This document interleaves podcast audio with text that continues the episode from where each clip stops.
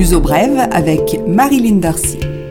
Bonjour et bienvenue dans ce nouveau numéro de Luso Brève. Le Portugal fait partie des pays qui présentent des déséquilibres macroéconomiques. C'est ce que dit la Commission européenne qui, comme en 2018, met le pays en garde dans son rapport d'hiver.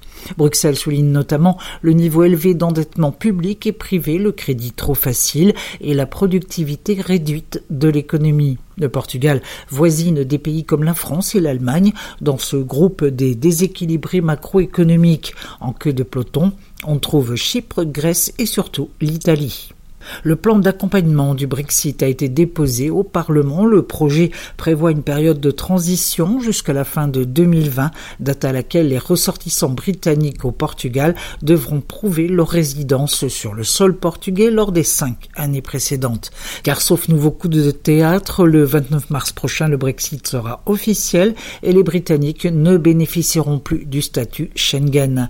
Très souple et facilitateur, le plan portugais contient cependant une mise en ce sera donnant-donnant, des facilités si et seulement si le Royaume-Uni fait la même chose pour les ressortissants portugais sur son sol.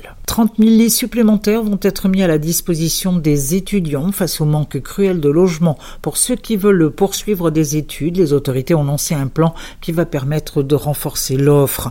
200 bâtiments neufs ou réhabilités et des reconversions sont au programme, comme par exemple quatre auberges de jeunesse fermées depuis 2013, la transformation d'anciennes prisons ou même de palais à l'abandon. Lisbonne et Porto devraient bénéficier le plus de cette décision politique alors qu'à peine 12% des besoins en chambre universitaire sont couverts. Le tourisme à Lisbonne, la capitale et sa région, qui va jusqu'à Sintra au nord et Setúbal au sud, confirment leur pouvoir d'attraction. Le tourisme a généré 13,7 milliards d'euros en 2017, alors qu'entre 2015 et 2017, 43 000 postes de travail ont été créés.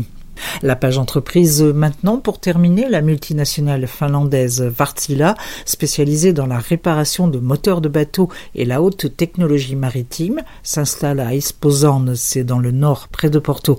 Un investissement de 1,5 million d'euros pour créer son atelier.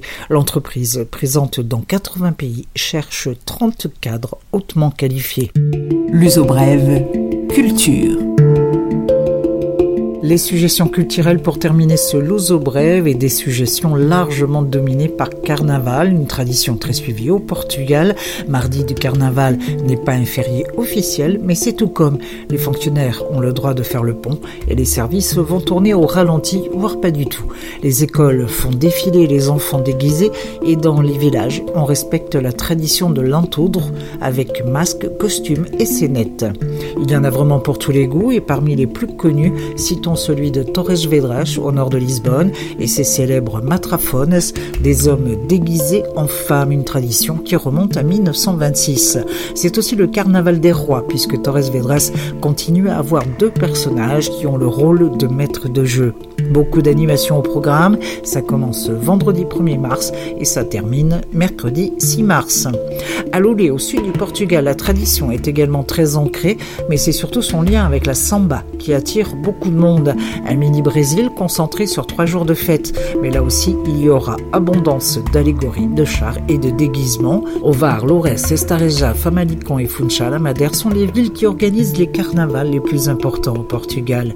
La tradition est moins vivace à Lisbonne où il n'y a pas vraiment de défilé officiel organisé par la mairie. Signalons cependant le défilé de Santa Maria Maior qui perpétue la tradition grâce à la participation des habitants. Cage du et Berroalt devraient être les principaux points de rendez-vous des folianges, les festivaliers.